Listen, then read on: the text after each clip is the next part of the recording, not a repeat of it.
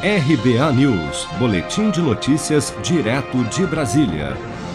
Após participar da 22ª edição da CEO Conference Brasil, promovida pelo Banco BTG Pactual em São Paulo, o presidente do Senado, Rodrigo Pacheco, afirmou nesta terça-feira que o Congresso Nacional pode editar uma medida para prorrogar o auxílio emergencial por mais um ou dois meses. Vamos acompanhar pode eventualmente ser reeditado mais um mês ou dois meses, enquanto não há implantação de um programa perene de assistência social. É isso que o Congresso Nacional fará, é, ou como protagonista ou como coadjuvante, não importa. O importante é que, ao final e ao cabo, possa ser implantado no Brasil um programa social consistente.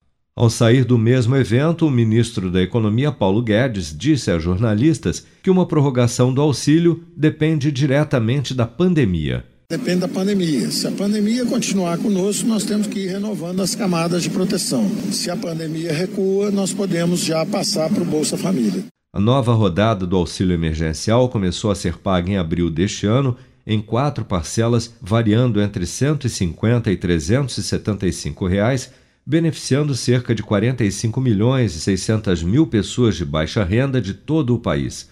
Para manter um programa de renda mínima para esta população, o governo federal deve apresentar nos próximos meses uma reformulação do Bolsa Família com o aumento do valor do benefício e a ampliação do número de inscritos no programa.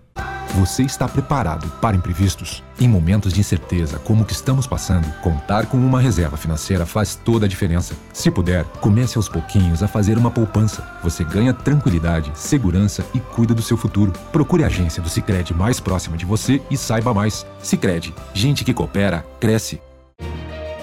Com produção de Bárbara Couto, de Brasília, Flávio Carpes.